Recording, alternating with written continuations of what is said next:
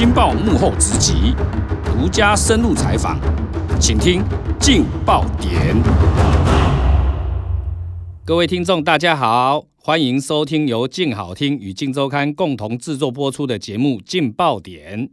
我是镜周刊调查组执行副总编辑吴明仪。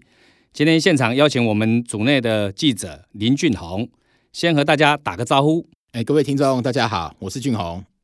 这次请他上节目，主要是要跟大家聊聊全台最大的毒枭遭活逮的内幕。这条新闻哈，在八月二十八号的时候就召开了破案记者会，其实是通稿，各家媒体都有报道。那这个条会引起大家的瞩目，是因为它是史上最大被破获的时候，起初的那个海洛因跟安非他命一公吨，价值百亿。这是非常惊人的，这史无前例，而且这个证明有一点哈，就是说我们台湾怎么会有这样的量会转运到台湾？好，这个内幕哈，我们来跟俊宏聊聊哈。当时在采访的过程中，其他媒体应该也有同样的资讯啊。那为什么我们的记者却能够挖到更深的内幕？这是常常哈，我有时候。很赞叹我们的记者，有时候他那个挖掘内幕的那个功力哈，很惊人，常常可以找到别人找不到的东西。哎，是的，主持人，因为哈，其实，哎，这个，因为我们都知道，其实这个除了量毒品的量以外哈，我们是最好奇的是，这个毒枭它能够直通金三角，这个大概我们跑新闻来讲，我们前所未闻啊。因为台湾是一个海岛地形的一个国家啊，其实毒品四周都是海，本来就很泛滥。这个连总统蔡英文在连任的时候都讲，毒品问题是足以动摇国本。那身为一个记者哈，我们看到说我们的司法人员逮到这么大的一个量，你会好奇说，这个人为什么他到底有什么通天本领，他可以直通金三角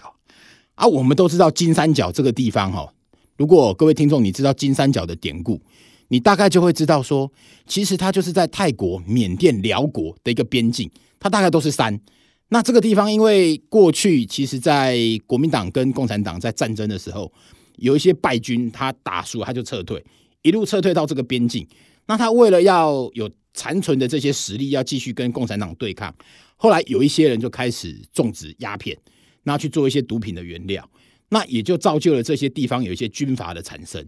啊，你会好奇说，哎，奇怪啊！抓到这些人，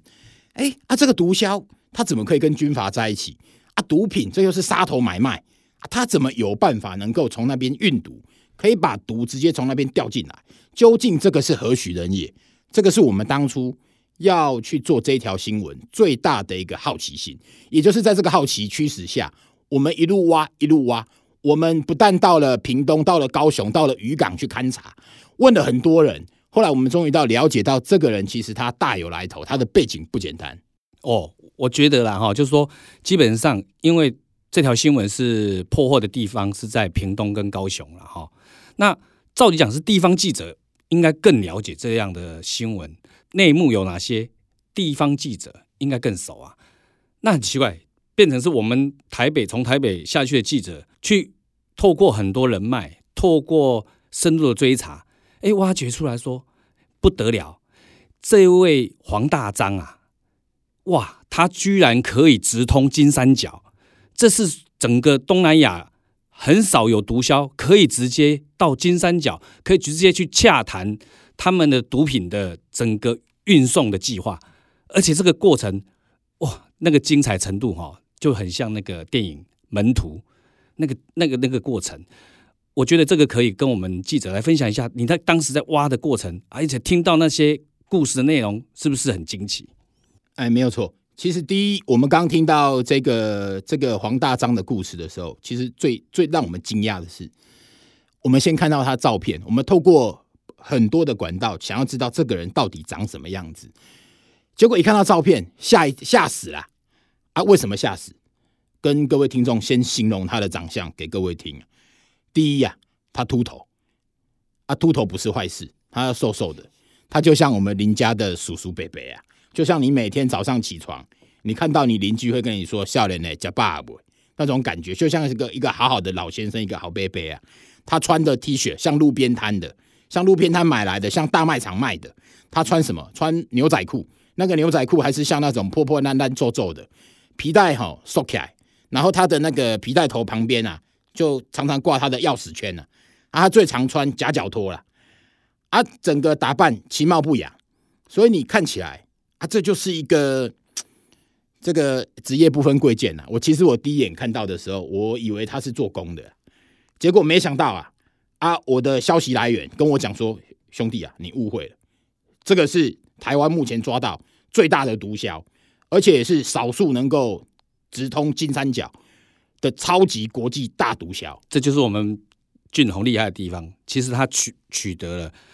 哦，他平常生活的照片，就发现说，这一个人大毒枭明明是大毒枭，他居然穿着打扮这么的一般，跟邻家的大叔一样。其实。我们可以去推敲说，他基本上哈往来的金额都是百亿，所以基本上他要买名车、住豪宅、要穿名牌，其实非常容易。但我觉得啦，他非常的聪明，他很狡猾，没有错。这个人他可能要这个人的心思哈非常缜密。其实以这一次抓到我们说史上最大的量哈，各位各位听众，你知道他这个毒品这一批一公吨的量价值是上百亿啊。而且自从他被抓到之后，其实他这被抓到的双狮地球牌的海洛因砖一块是三百七十五公克，本来在黑市价格一块是一百二十万，但是自从他被抓到之后，到我们下去整个采访完，短短不到两个礼拜，我们透过管道去打听，已经从一块海洛因砖三百七十五公克一百二十万涨到五百万，翻涨快五倍，所以你就知道奇货可居。现在他被抓了之后啊，毒品几乎快要断货。所以涨价，你就知道这个人在台湾的这个毒品市场，他的角色有多么的重要，多么的关键。他这么重要啊，他又这么狡猾，他用各种方法防止检警可以把他缉拿到案。所以呢，他用了很多。我听到你的采访内容，发现说他其实他用了很多的断点，没有错。他采四层断点，也就是第一层哈。这个海上的船舶出去之后，要有船老大出去运毒，那他从不露他的真实身份出去。他其实一共设计四层，第一层的船老大是他透过第二层的一个所谓的我们俗称叫交通啊去找来的。第二层跟他也不认识，那第三层跟他有往来，那第三层是他常常到屏东恒春的一个朋友的家里去泡茶认识的。那这个泡茶的人只知道他叫强哥啊，他就透过泡茶的时候给他钱，然后告诉他说：“你去帮我找交通，去帮我找船只去运毒。”那这四层彼此之间，其实就连他第三层的这个帮他的中间人都不知道黄大章的本名，就是跟他碰面的这一个第三层的这个他也不晓得黄大章的本名，他他的名字、电话完全都不知道，他们就是。想碰面的时候，黄大章自然就会出现在某一个民宅里面跟他喝茶聊天，就这样直接下指令给他。那他其实最特殊的是，除了透过这个四层的保护，避免他曝光之外，其实他还做到了一点：他在海上毒品交货的时候，他会给你经纬度，要求你在指定的日期时间，哦，要求我们这个呃琉球级的船只到菲律宾外海的一个指定经纬度地点。但是他在这个到达的前一刻，他突然又透过他的第三层，再转到第二层，再直接跟第一层讲，发电报跟他们讲换，再改变更海域，所以这个船又到了另外一个地点去接驳，所以真的很狡猾，非常狡猾。基本上他会各个各个环节他都不能有一任何一点闪失的哈。而且除了他这个变更以外啊，各位听众你可以想象啊，当两艘渔船靠近，一个要把货给你，一个要把货搬过来。你怕不怕对方可能有枪会把你洗劫，或者是他是卧底啊？他可能是警察来卧底都有可能来卧底。那怎么来交货嘞？他连这个都想到，他想了两招啊。嗯，那第一个是两艘船靠近的时候，他们要先互闪灯号五次，我闪对你闪了五次，你要对我闪五次，这个先确认这个是自己人，所以两艘船才会靠近。那靠近之之后呢，我要把毒给你，要搬上去给你。他们还有个信物。那这个是黄大章先辗转交给第三层，第三层再交给第二层，第二层再交给第一层。这个信物是什么？是一张一百元的美金。那这个美金上面的号码，也就是对方要运毒贩毒给你的人，已经也告诉接驳船只的这一个人，你要认那一张钞票，你要认那一张钞票的编号号嘛？对，编号。所以当他把美金钞票给他，他取得了这张钞票，确定你是来接货的，我才会卸货给你。对，哇，所以所以他们在公海上就完成，就靠这这几个动作，临时改变海域，指定海域、指定时间，三五次灯号跟美金确认交货。而且我听说这一次其实。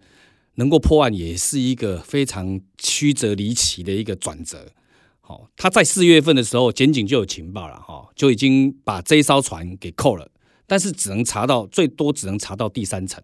就再查查不上去了。那第三层，他唯一能够描述的就是这个人叫绰号叫强哥。现在听到最精彩的部分，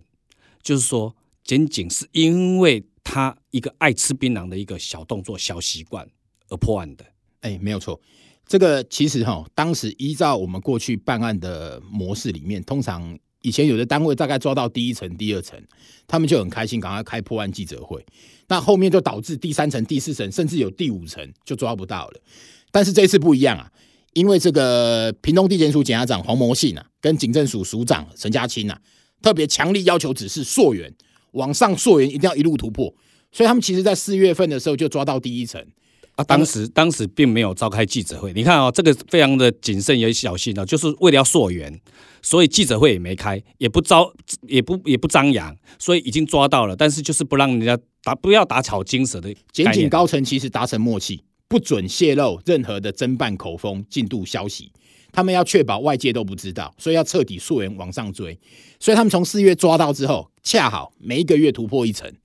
四月抓到第一层，五月抓到第二层，六月抓到第第第第二层，第三层，第三层，七月再再再抓到第四层，最后八月起诉。那这个过程当中，直到起诉，大家才知道台湾居然破了这么大的一个国际毒枭案。这个叠对叠哦，等于是哈，这个检警在跟毒枭大斗智，在斗智。所以这个整个漫长的从四月份。扣到那艘船，到八月份宣布破案，四个月，长达四个月，这过程其实非常精彩。四个月，这个团队里面是不眠不休，全部停休假期。那其实主持人刚提到那个吃槟榔这个这个问题的时候，其实本来抓到第三层的时候啊，第三层这个中间人他就是他对于强哥啊，就是黄大章，他根本都不知道本名嘛。确实，你去过滤他也没有通联，什么都没有。检警认为他没有说谎，最后只好不断的问他。那你形容这个人的长相，这个人的特征给我听。他一讲一问，而且把那个民宅的人去泡茶的人全部找来问，没有人知道出名本名啊，就是强哥。强哥秃头，强哥爱吃槟榔，强哥瘦小，强哥穿得破破烂烂。大家本来以为都骗人啊，可结果一查之后，讲到强哥，真的是好死不死啊！这次主办的高雄市刑大侦六队啊，专专门破毒品案，刚好他们在两年前啊。办另外一个叫欧龙啊，绰号欧龙的一个男子，他怀疑他用货柜走私，那特征相符，但是就绰号不一样啊！哎，奇怪，我这个欧龙你怎么会是强哥？他们怀疑欧龙跟强哥是同一个人，结果一调这个出境的这个出入境记录，然后再偷偷的把口卡比对给这个第三层一对，bingo，就是他，果然抓到就是他，就是黄大章，就是他，好，曾经。这个办案的陈检警人员哈，当时在两年前，因为办一个毒品案，曾经要办黄大章，但是没有办成。但当时就知道说黄大章本身爱吃槟榔，但是因为他把槟榔吃到哈，他整个整个牙齿哈已经烂掉烂掉了，他没办法咬，所以他没有办法咬。但他那个槟榔瘾还在，所以他一定要拿一个老虎钳。随身携带，把槟榔哈拿老虎钳把它咬碎，槟榔咬碎之后再它才能够吸槟榔那个汁去解瘾啊。对，那也因为这个特特征啊，这个跟专案团队听到的就是指向就是欧龙，所以后来就决定对欧龙展开跟监搜索。结果后来发现，哎，奇怪，欧龙怎么案发后不久啊，他本来是高雄人，他不见了，找不到人。那他们透过运用很多的科技的技巧去征收啊。发现他人藏在竹北朋友家的一个透天别墅，一个新盖的别墅里。我听说他们还乔装，哦，这一段又还是又叠对叠。这个这个这个很厉害，啊。这个是一个别墅区在竹北里面，啊，那这个高雄市刑大哈检警他们透过专案会议不断的协调，他们动用了一批人下去，找到了之后，他们乔装成中介，他们开始在别墅外围去贴广告。那在贴广告的过程当中，在监控他啊，果然就发现黄大章躲在客厅里面，足不几乎足不出户啊。他非常有趣，他还是得吃饭，他有时候没有人接济送便当，他会骑烂烂的摩托车啊。这个人生性多疑，他时时刻刻怀疑身边都是警察。那他居然曾经有一次在别墅区的道路绕圈圈，他一绕就绕了五个钟头，他警察就在后面跟监他，都不知道在干什么，不断的跟着他绕圈圈。你看他这个生性，而且还要不断的交换车辆去绕，因为你如果同一部车一直跟着他绕，你就会被发现。到最后有一台车干脆索性不绕，他就停在附近的便利商店门口喝咖啡，然后就看着那个黄大章。不断的绕绕绕，一直绕，一直经过那家 Seven，他是鬼打墙嘛？对，重点是后来呀、啊，这个黄大章就又潜逃回恒春，他要偷渡出境。那这个专案小组觉得时机成熟，其实人都还没靠近他，当时已经有十几个干员前后左右包抄，一声令下，决定要靠近他的时候，人都还没有冲上去，都还没有靠近他，黄大章远远的就觉得警察来了，立刻跑。就知道自己，所以他们在恒村的大街上狂奔啊，狂奔大概快一百公尺，扑上去把他抓住。那黄大章事后还说，在问这个竹北藏匿的这一段的时候，黄大章也反问警察：“你们当时是不是在门口喝咖啡？”把警察吓死了。嗯，所以黄大章这个这个他就怀疑，真的他被监控。那些会喝喝咖啡的其实就是警察，其实就是警察。哎，也真的是。他其实是蛮机灵，所以其实如果再不早一点动手，也许黄大章会被他偷渡成功，会跑掉。以他的能耐啦，哈，他以前就是走私农产品的，哦，那后来才因缘际会里面去接洽到了金浦那个金三角这条线。他也是因为早期哈，他因为二十几年前犯过鲁人勒赎案，出狱之后哈，后来他去做了有一点做呃农产品，从中国大陆走私农产品来台。那难免会认识一些渔船东啦、走私界的人士，后来又到缅甸投资土地，结果意外在缅甸啊，居然认识坤沙，就是他们反叛军坤沙的儿子，跟坤沙以前的手下的这些将领。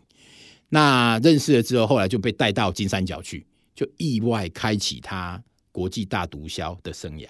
所以这个就很像电影情节，这个 整个逮捕的过程，还有这位黄大章，他开启了这个整个贩毒的那个整个人生哈，那个过程曲折离奇。其实他真的非常狡猾。我们刚刚也没有还没有跟各位提到说，你只看他的外表，他连他的食衣住行其实都跟一般人都一样。除了他的长相以外，各位你知道他开什么车吗？他开国产车，他他他是每次偷。运毒进来是百亿身价，他开 T 打，他骑一台十几年的烂摩托车，他每一餐就吃路边摊，一百块以内打发。啊，他住的地方啊是十六年的中古屋啊，啊，我去查过那个实价登录，四房两厅啊，两卫的格局啊，不到七百万，在高雄。那我就好奇哦，他你看这一艘船就百亿，那他偷渡运毒也不是只有第一次。他长期这样运毒，他累积了这么多资产，那他到底把钱放到哪里去啊？哎，这主持人问的非常好，但是他跟检警再三的说，我是第一次，第一次运毒就被抓到啊！当然哈，作案的被抓的都说他是第一次啊，对，啊，我们姑且听听就好。那目前是怀疑他啦，因为其实有清过他国内资产的账户。那其实他的太太也是做金融业，两个孩子，其实他对他非常顾家。他是一个顾家的好爸爸、好丈夫，但是账户里却没什么钱。他平常他有投资鱼塭，那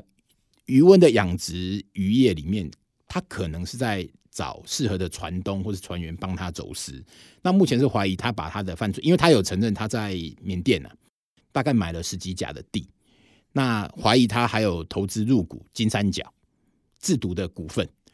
那所以怀疑他整个钱是藏在那边，贩毒贩到可以入股金三角就对了。哎、欸，这个目前可能是国内甚至可能国际上全球国际上几乎没有听过有人直接以这种方式。这也是目前在我们台湾的一个弃毒任务里面发现，现在的毒枭已经转型，他改以一条龙的方式在运作。那所谓的一条龙，就是说他现在已经可以直通直通到产地过去，他入股。能够入股里面的制毒工厂，从产毒里面去运作，到这个毒品要从陆路转转到海上要走私的时候，他们会先用俗称用船运到公海。第一个运到公海这个过程里面，俗称叫大桶大桶大桶，然后之之后会有中桶，也就是我们的船舶过去接，接了之后，甚至到我们的岸边之后，台湾的岸边之后会有小桶三板小船再靠近来接，有这流程。那以目前以他的实力这样看起来，传闻中的一条龙方式有可能。确实就是由他这样的一个模式建构起来，也就是他已经把这个市场整个变大，而且让贩毒的隐秘性更为缜密，也就是他一个人在掌控，他一个人露脸，他就可以直接去金三角去运毒调毒，那直接一张嘴，透过电话不认识的人去遥控，把毒从金三角运陆路，整个直接进到台湾来。所以以他目前他自己讲的啊，他说金三角的毒品种植的规模有多大？各位听众能够想象吗？他说：“哈，不是我们从电影上看到说一个篮球场、两个篮球场，或者是一只乌鸦飞过一个山头那么大。他说比整个高雄市还大。哇，那那这很恐怖哎！哇，这个规模太夸张，这太夸张，太夸张，这比我们想象中的还要大。而且哈，现在检警透过他的整个露出境的资料，发现他每年就出国去仰光。”大概五六次嘛，他其实他出国哈，他的频率算也算高啦。那其实跟他特定的人出国的名单也大概都有掌握。那后续其实后续也有可能会有再有其他的案件发生。那其实以他到金三角哈，虽然我们现在这个国际线哈，当然现在疫情期间呐，但是纵观他过去的一个状况来讲。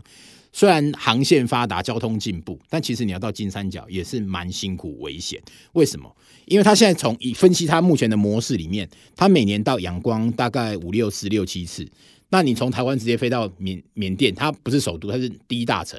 那它是在比较偏南边。那从其实金三角是在北边，他从南边的仰光要飞到北边的时候，他还要飞去他们北边的大概算是第二大城，有一个叫腊戌。腊戌是其实也是靠近山了，它是他们的国内的一个机场。那从仰光飞过去还要飞一个半小时，那各位你就可以想象那个距离有多远。因为北高不用一个小时就到，所以它大概距离可能有将近北高的两倍。那飞到了这个腊戌之后，它还要坐大概五六个小时的车程，大概是也是接近往山路走，然后它会到他们缅甸的政府军跟反叛军的交界。那到了政府军跟反叛军交界的地方之后，他还会有反叛军的人来接应他，接应他，他再大概坐两个多小时的车。那这里有趣的是，其实我们看似说政府军跟反叛军两边在对峙，有军事上的冲突，其实，在某种程度里面，它又有点像以前我们早期啊国共的这种单打双不打，也就是他到了当地之后啊，反叛军来接他的时候，他们当地会有类似反叛军跟政府军的外交使节团，那。只要你要跟这个政府军这边讲好，谁来接你，反叛军确认之后，你就可以，他就带你上山，他让你放就放行啊，放行。但是他进出非常危险，因为有时候两军会交战，而且在那些山路里面有布鬼雷、地雷会爆炸，嗯，嗯，所以也是冒着生命，也是冒生命危险进去了。对，但是他就靠这张脸呐哈，靠他的脸，对啊，而且靠他的谨慎，就这么的把这些毒品源源不绝的往中南海去运。那因为联合国去年也公布一个调查报告出来。指控我们台湾是东南亚的毒品转运站，甚至日本、韩国很多毒品其实都是从台湾流过去。那因为其实台湾本身现在制毒越来越少，因为成本高，台湾查缉毒品的也很严谨，刑责也高。其实都是从很多都从金三角、中国这一带流入进来。但是因为台湾就是一个岛国地形，所以我们很容易成为一个转运转运的一个地点。对，所以这这一次哈，能够顺利的。抓到这么大尾的，等于是史上最大咖的毒枭，要肯定我们检警哦，这个不眠不休。尤其屏东地检署检察长黄模信哈，他才刚上任也没有多久，就能够破到这个案子，立下这个大功。尤其当时侦办黄大章两年前没有把他抓到了，这位这位高雄市刑大这六队，他们功不可没，这功不可没。我觉得哈，这这如果不是他们哈本身办案够细腻，哦，敏敏感度够。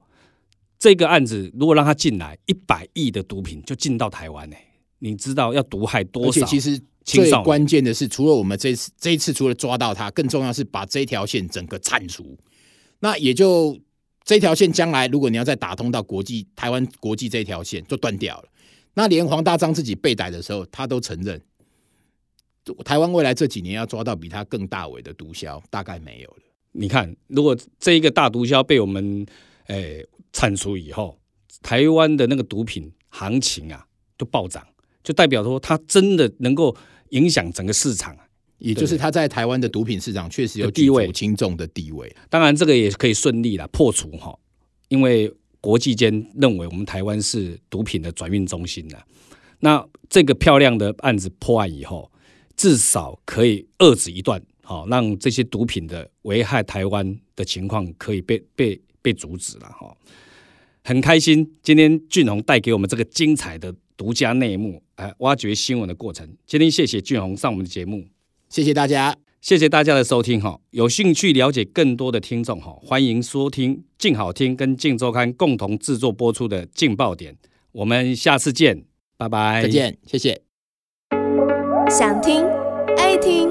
就在静好听。